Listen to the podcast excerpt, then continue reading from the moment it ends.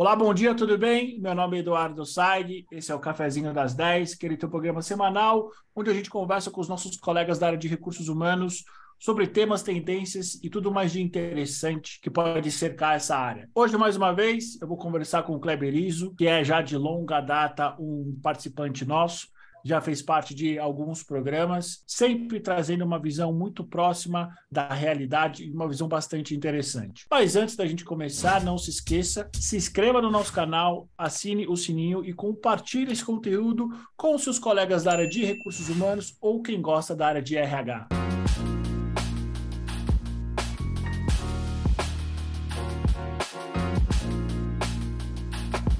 Kleber, bom dia, tudo bem? Bom dia, Edu. Olha, mais uma vez, né? Uma alegria, uma honra participar aqui do Café das 10 e antecipadamente aí te parabenizando, viu? Porque sempre com conteúdos é, atuais, relevantes, não só para os profissionais da área de recursos humanos, mas profissionais que se interessam pelos diferentes temas que você tem abordado aqui. Então, muito obrigado mais uma vez pelo convite. Kleber, quem tem que agradecer somos nós. Muito obrigado por você ter compartilhado e vem compartilhando também um pouco da tua experiência, principalmente com recursos humanos.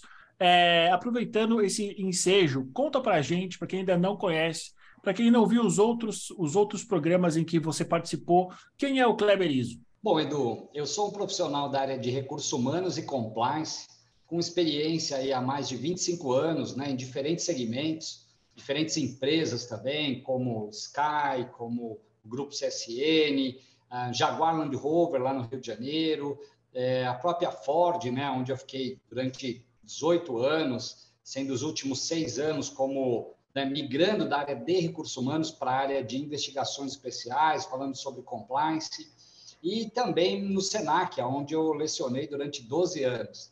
E nessa vertente entre a área acadêmica e a área profissional é onde eu tenho feito aí, conversado, né, com profissionais, com os alunos também, aonde eu leciono.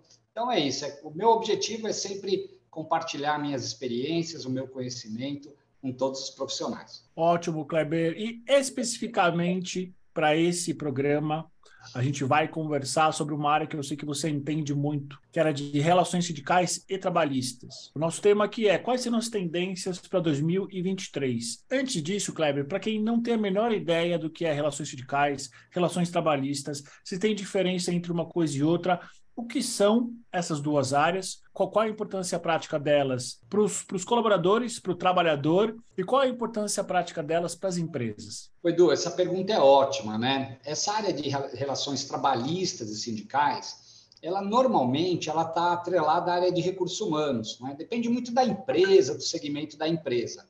É, mas trazendo aqui um pouco da, da experiência, é, é uma área que cuida, né, como o próprio nome diz, das relações de trabalho, as relações do dia a dia dentro das empresas, dentro das organizações, das corporações, e também das relações sindicais. Né? Especificamente, é, em alguns locais, nós temos a chamada relação sindical, né? o próprio nome diz, né? que é aquela relação com o seu sindicato, mas olha que engraçado, no governo federal, né, eu é, fiquei, né, estou aqui no governo federal como diretor de relações de trabalho, nós temos muito o que nós chamamos de relação institucional, é uma relação não só com o sindicato, mas também com as associações, né, com as federações que representam essa gama né, de servidores públicos. E nas empresas, obviamente, a gente tem muito essa questão do sindicato também, e, eventualmente, dependendo do segmento, uma ou outra representação pela categoria profissional. Então, é uma área bem interessante que faz aí essa vertente entre a área interna das relações de trabalho, mas também a parte externa com os seus representantes. E por que que precisa ter esse tipo de área? Qual a importância prática dela, por exemplo? Por que, que precisa ter um profissional para ter esse tipo de relação com os sindicatos, por exemplo? O Edu, a, a importância o que a gente vê é o seguinte, né? Essas relações do dia a dia, elas têm ganhado grande dimensão, não só entre é, chefe e subordinado, mas também entre pares. O que a gente tem percebido é o seguinte, né? Que as relações de trabalho, elas têm mudado. Antigamente, você tinha muito um poder, assim, de comando e controle, sabe? A pessoa precisava mandar e o outro obedecer. Hoje, a gente vê isso em quase todos os segmentos, é uma relação muito mais de, de aconselhamento, uma relação muito mais de balizamento, de orientações. Então, essa vertente da chamada relação de trabalho mudou. Falando um pouco das relações com os sindicatos também, né, já que a, o nome é Relações Trabalhistas e Sindicais, as relações com os sindicatos, elas também têm mudado. Né? Antigamente, se você pegar aí na década de 70, 80, é, era uma relação muito truncada, muito de conflito mesmo. E depois veio uma relação chamada relação ganha-ganha. As pessoas começaram a perceber, falou, poxa, peraí, eu acho que eu consigo ter uma margem para eu poder negociar é, temas, né? E aí a gente consegue dizer que inúmeros temas foram negociados ao longo desses anos. Entendi. Kleber, me tira uma dúvida. Geralmente, essas duas áreas, elas andam de mãos dadas. E na grande maioria das vezes, ela é exercida por sindicalistas de um lado e por advogados de outro lado, o lado das empresas. Só advogados podem trabalhar com esse tema ou não? Não, não, não, não. Esse também é uma, é uma vamos dizer assim, né? Talvez tenha sido um, no início, né, muito dessa questão de só advogados trabalhavam nessa área de relações trabalhistas e sindicais, até porque é, muito se discutia em cima de lei. Né? Eram muito os acordos coletivos, as cláusulas das convenções dos acordos coletivos, eles eram ali é, discutidos é, linha a linha, palavra a palavra, vírgula a vírgula. E com o passar do tempo, é, nós identificamos o seguinte, que as pessoas precisam ter muito mais do que conhecimento técnico, jurídico, um, um poder relacional. Então, nós temos hoje diferentes profissionais, aliás, ótimos profissionais. Tenho a honra de ter trabalhado com muitos deles, né? E de ter ali me relacionado com muitos deles, que não são advogados, né? Nós temos profissionais da área, sei lá, administradores, engenheiros, né? É, químicos, enfim, é, psicólogos, diferentes profissionais que acabaram sim tendo um êxito muito grande, não só do lado das empresas, organizações, né, das instituições, mas também do lado sindical. Né? A gente percebe também que os sindicatos eles mudaram muito, né? A forma de tratar. Então, hoje nós temos profissionais muito bem qualificados também do outro lado. Entendi. Kleber, aproveitando esse tema, uh, como é que você viu nos últimos talvez cinco, seis anos, essa área, né, como tendência, como prática. Quais são as tendências que você uh, espera para o ano que vem?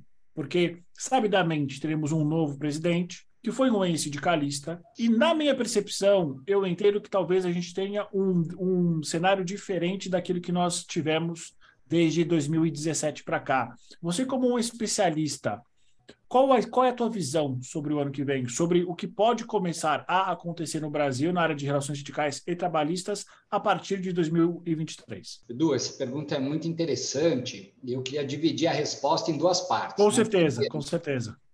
Obrigado. Primeiro, falando o seguinte, né, que a própria pandemia trouxe para nós um aprendizado muito grande. Né? Nenhuma área de recursos humanos, nenhuma área de de relações de trabalho, nenhuma área aí de compliance, enfim, estava preparada para essa avalanche que foi uma pandemia trazida aí pelo Covid-19.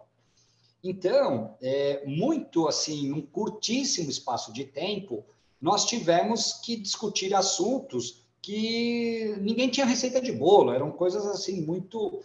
E as relações de trabalho, especificamente, antes de falar da questão sindical, as, as relações de trabalho elas mudaram e estão mudando muito. Né? Haja visto o seguinte: é, nós temos hoje as pessoas trabalhando num sistema chamado sistema híbrido, né? alguns remotamente, outros presencialmente, e alguns fazendo alguns dias da semana. Então, já queria aqui trazer aí algumas dicas também, porque para você né, que está aí nos assistindo, é, e eu tenho recebido muita consulta nesse sentido, que é assim, poxa, e, e, no dia a dia, como é que fica, né? Porque a gente está olhando muita questão sindical, mas no dia a dia do. Eu, eu diria para as pessoas o seguinte: olha, revisem primeiro os seus é, procedimentos internos, né? Revise o seu contrato individual de trabalho. O que está no escopo, no teu job description? O que, que você deve fazer e aquilo que você não deve fazer?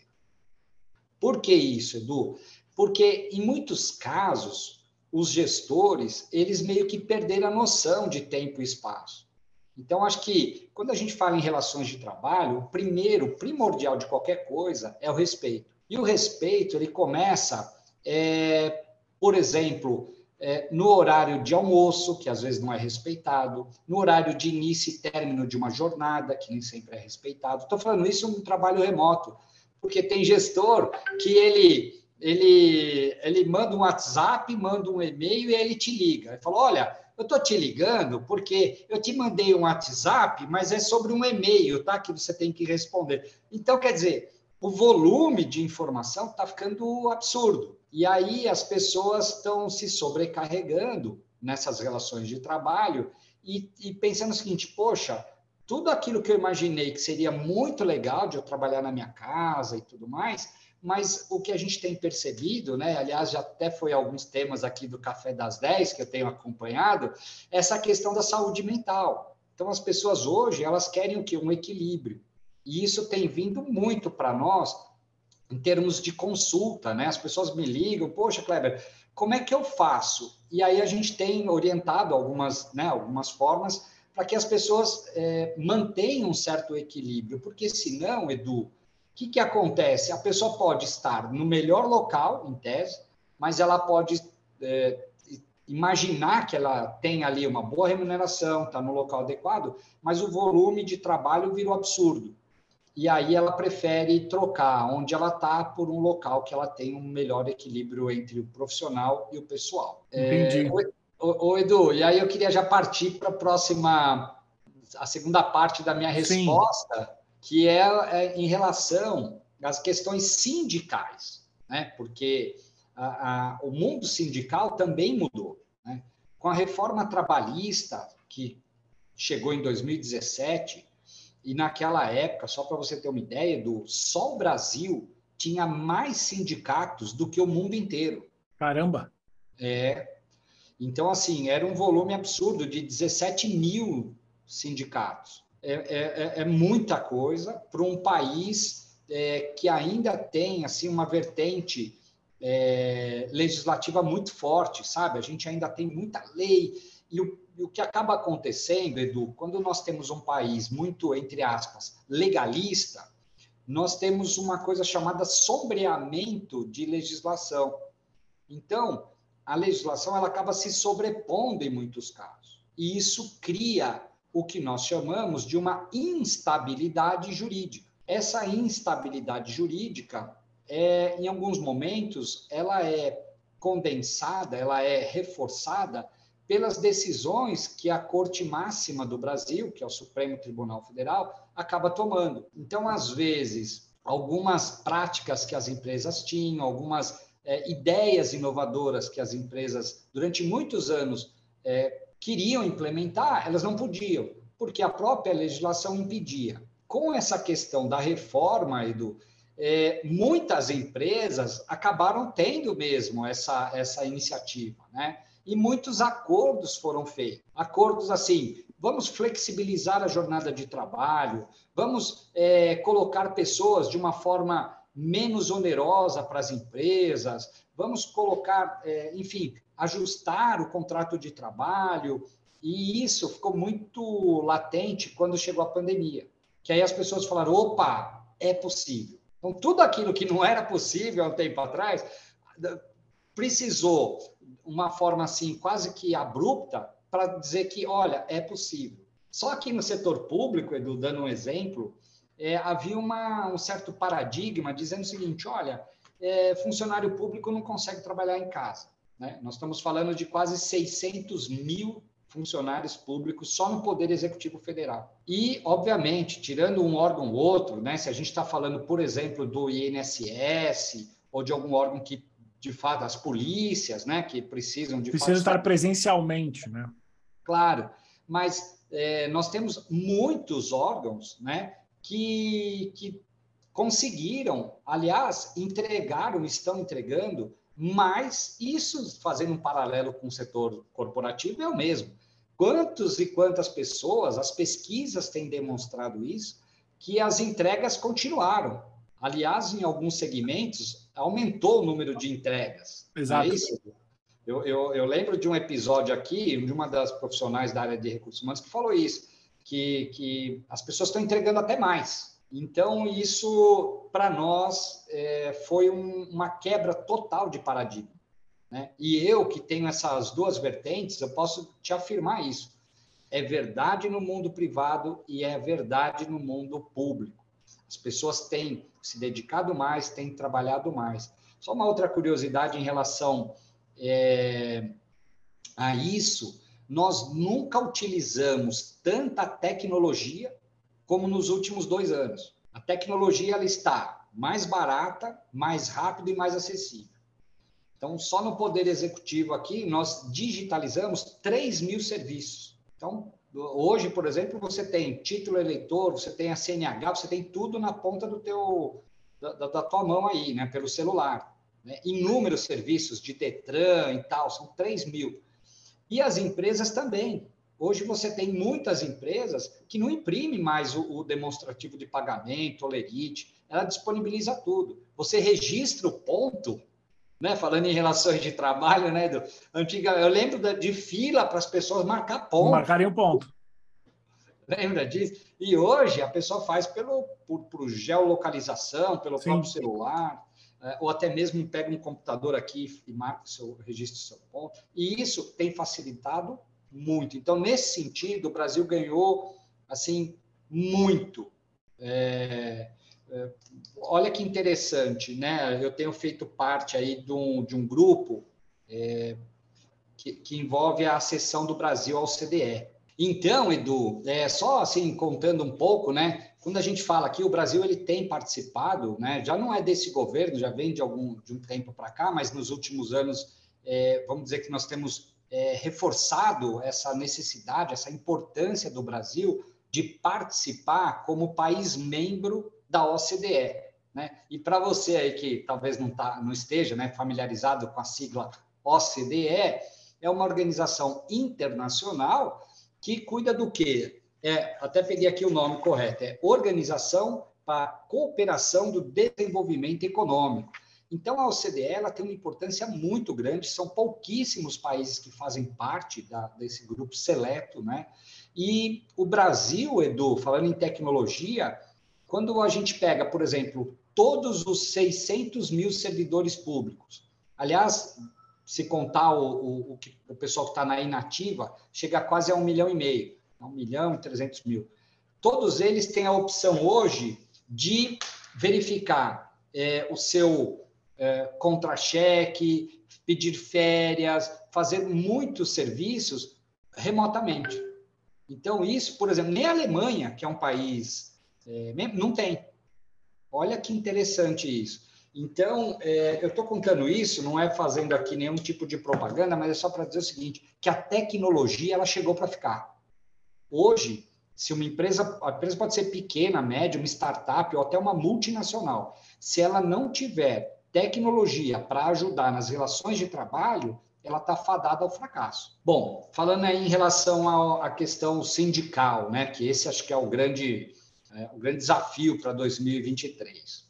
O que a gente percebeu é o seguinte, Edu, é, de fato, é, considerando né, essa vertente é, de, desse, novo, desse novo viés, vamos dizer assim, mesmo que continue, né, mesmo que continuasse, muita, muitas pessoas, ou muito do que está aqui é, no, no, cenário atual, é, nós ficamos muito tempo sem reajuste salarial. Então, há a necessidade, né, o que eu, que eu vejo, né, o que eu penso aqui para os próximos anos, é, eu vejo o seguinte: o primeiro ano de governo, ou os primeiros meses aí, ainda, vai, ainda será um período de adaptação. Então, a gente ainda vai ter um ajuste de carga. Por quê? Porque há uma necessidade muito grande, porém, as coisas precisam colo ser colocadas no chão. Sabe quando a bola está quicando, aí usando aqui a nossa Sim. O período da Copa, né? mas a bola ela, ela ainda está muito. Ela precisa ser colocada no chão, tem que alguém colocar a bola no chão, pegar, falar, opa, peraí, olhar, e aí sim a gente começar a jogar. Então, esse, os primeiros meses de governo, ele precisa ser um período de, é, vamos dizer assim, de calmaria, ele precisa dar um ajuste. A gente sabe que é, vão vir pedidos, né, dos mais adequados, dos mais honestos, dos mais justos, até alguns que beiram o absurdo. Faz parte, e isso em todas as categorias. Né? Quando a gente pega aí algumas categorias, não só no serviço público quanto no serviço privado, algumas categorias elas tiveram aumento acima da inflação, em compensação, outras categorias tiveram é, negativo, não tiveram aumento. Então, elas estão com uma defasagem salarial grande. Então, não dá para a gente colocar todas no mesmo pote, no mesmo balaio. E o que aí que, que eu recomendo? Né? Primeiro, assim, é, analisar categoria por categoria. Algumas categorias, de fato, estão, sim, com uma defasagem salarial muito grande. Né? É, nós sabemos que a inflação é, ela teve, né, e é normal, todo ano tem uma perda, porque a inflação ela, ela é global, ela é mundial, mas, em compensação, algumas categorias, por diferentes motivos, tiveram reconhecimento e foram é, recebendo aí alguns reajustes salarial. Uh, passando esse primeiro momento, que é um momento de ajuste, aí vai aumentar, Edu, e aí talvez seja a importância, né? veja a importância de um profissional da área de relações trabalhistas e sindicais. Porque é esse profissional que vai fazer o quê? É ele quem vai fazer a interlocução, é ele quem vai fazer a, o que nós chamamos de negociação salarial. Tem uma palavra que nos anos 80 ela foi muito utilizada e que talvez volte agora com essa nova que é a chamada do mesa de negociação. Mesa de negociação, sim.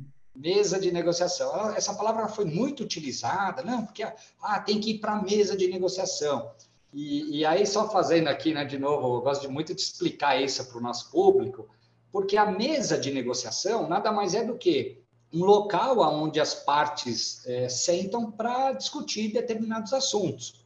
Então, pode ser um assunto relacionado às questões econômicas, né, as chamadas cláusulas econômicas, reajuste salarial, uma reposição de inflação, de repente é, algum outro benefício, porque às vezes você consegue dar um reajuste salarial ou fazer alguma por meio, por exemplo, de um ticket, de um, de um aumento no seu vale alimentação, de colocar alguma outra coisa nessa, nessa negociação.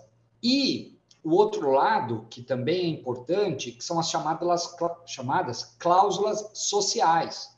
De repente, você, por algumas categorias, aquilo é importantíssimo, né? E, e nem tudo é grana. Muitas vezes está relacionado às condições de trabalho. Vou falar um outro exemplo aqui.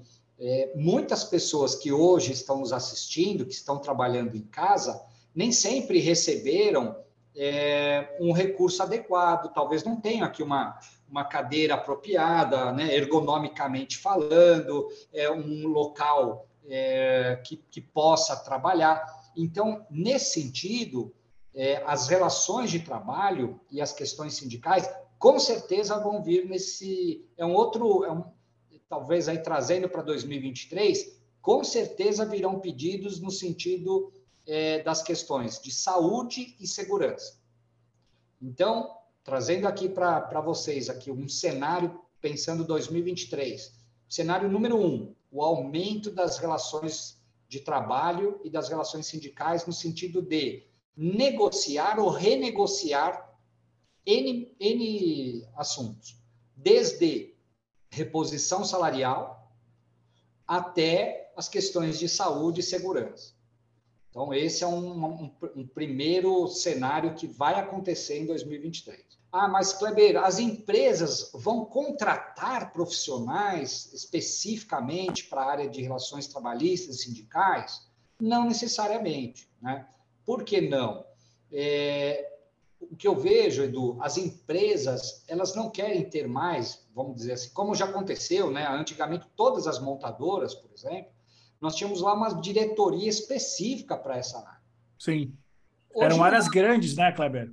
Exatamente. É, é, se você pegar ali né, a própria Federação das Indústrias, se Sim. você pegar a Federação do Comércio, né, toda a parte relacionada ao, ao setor é, patronal, vamos dizer assim, nós tínhamos lá inúmeras pessoas. Aliás, tive até a felicidade de trabalhar com deles, de ser treinado por essas pessoas, que nos capacitavam a negociar com o outro lado. Você ia comentar alguma coisa, Edu, que às vezes eu acabo falando. Era o que sempre é, é, são, eram sempre times muito grandes, né? Montadoras, as indústrias sempre tiveram, de fato, uh, equipes muito grandes, tanto para relações sindicais quanto para relações trabalhistas.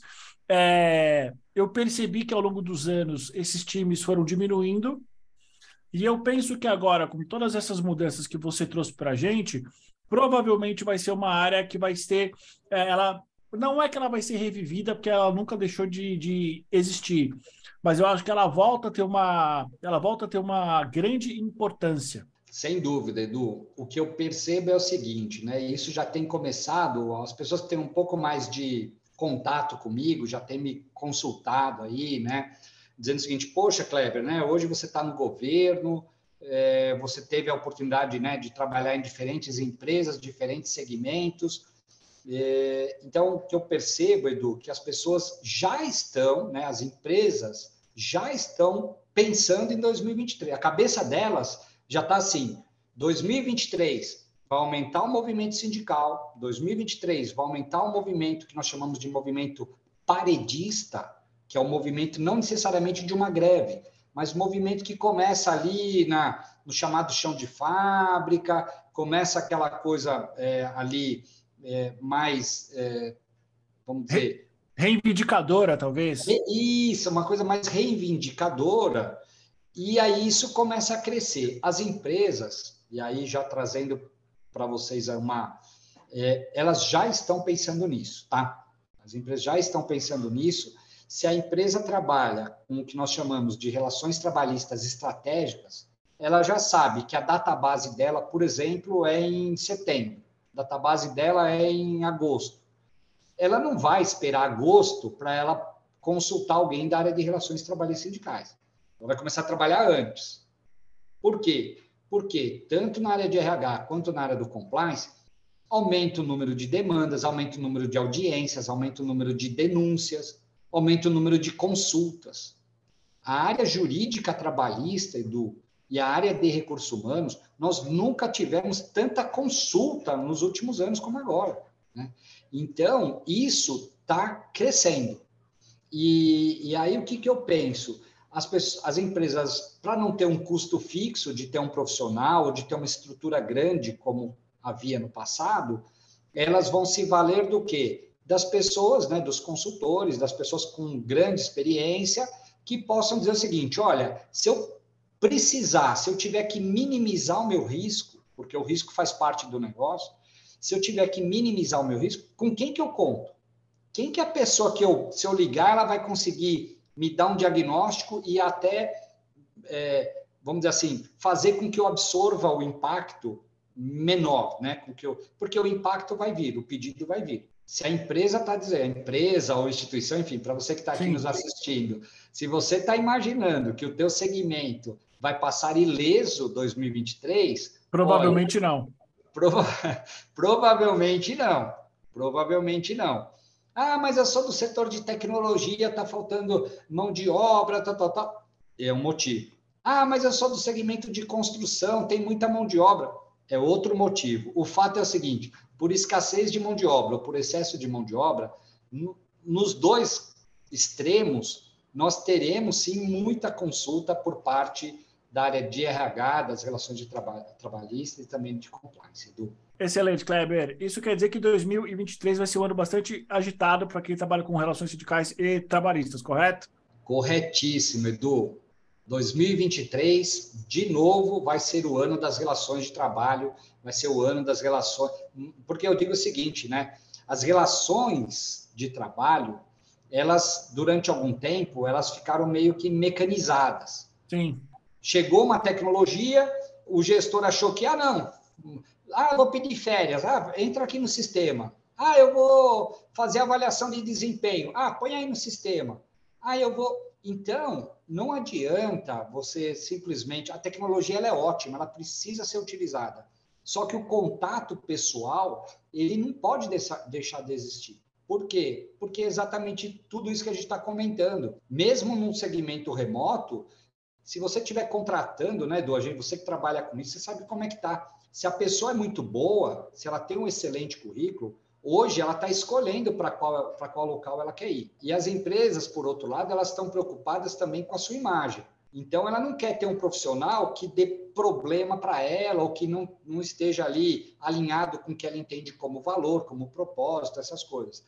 E aí simplesmente há essa, essa troca. Ou a pessoa que é candidato chega e fala: não, não, não me identifico com esse local e não quero, vou para outro, que eu entendo que ali é um local que eu tenho um equilíbrio melhor entre a minha vida pessoal e profissional. E a empresa também. Ela falou: não, se essa pessoa aqui ela não, não, não me representa, ele pode ser o melhor profissional. Ela vai tentar achar uma forma de colocar uma outra pessoa ali que é, represente ela melhor. E isso em todos os níveis. Pode ser um CEO, pode ser um, uma, um diretor, uma média liderança, assim sucessivamente. 2023, Edu, o ano das relações de trabalho e das relações trabalhistas sindicais. Excelente, Kleber. Kleber, para quem tem uh, desejo em contatar você ah, para tirar algum tipo de dúvida, aonde as pessoas te acham? Bom, Edu, as pessoas me acham pelo LinkedIn, pelo Kleberizo, pelo LinkedIn pelo meu Instagram, Kleberizo também, né? Arroba Kleberizo. É, eu comecei aí, Edu, disponibilizar um material num canal chamado Canal Compliance na Prática. São vídeos curtos que as pessoas também conseguem lá, acesso gratuito e tal. E aí tem os dois, né? Eu falo de comportamento humano, eu falo das relações de trabalho, eu falo da questão do compliance nas relações de trabalho, compliance trabalhista, enfim. E Obviamente, posso disponibilizar aqui também o meu e-mail pessoal, que é o IZZO, ISO, que é o meu sobrenome, ponto Kleber, com C, arroba gmail.com. E o meu telefone também, Edu, que é aqui de São Paulo, que é o 11 9 8367 9893. Vocês me acham por lá, fiquem à vontade para a gente trocar ideia, para de repente, né? Eu tenho participado de muito evento, Edu, fui palestrante aí no, no Congresso Internacional de Compliance, fui palestrante no Congresso de Relações de Trabalho, fui palestrante no evento da ABRH lá em Manaus, falando sobre um tema do sensacional, você já abordou esse tema aqui, que é o tal do ESG, né? ou ESG, enfim, cada um dá uma, uma nomenclatura, que tem tudo a ver com as relações de trabalho. Tudo. Tudo a ver com as relações de trabalho.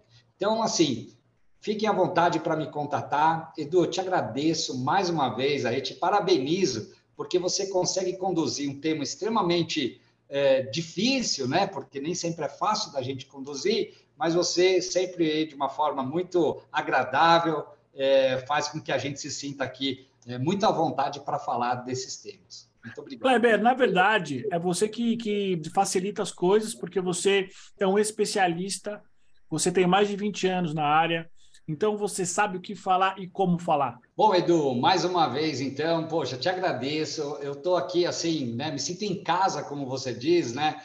A vontade de falar de um tema assim tão importante, tão ao mesmo tempo complexo, mas que a gente consegue conduzir aqui de uma forma muito simples, uma conversa sempre muito agradável nesse café das 10. Olha, muito sucesso, muito obrigado mais uma vez. Me coloco sempre à disposição de você e dos nossos ouvintes aqui. Um grande abraço. Se a gente não se encontrar, um excelente 2023 a todos. Muito obrigado.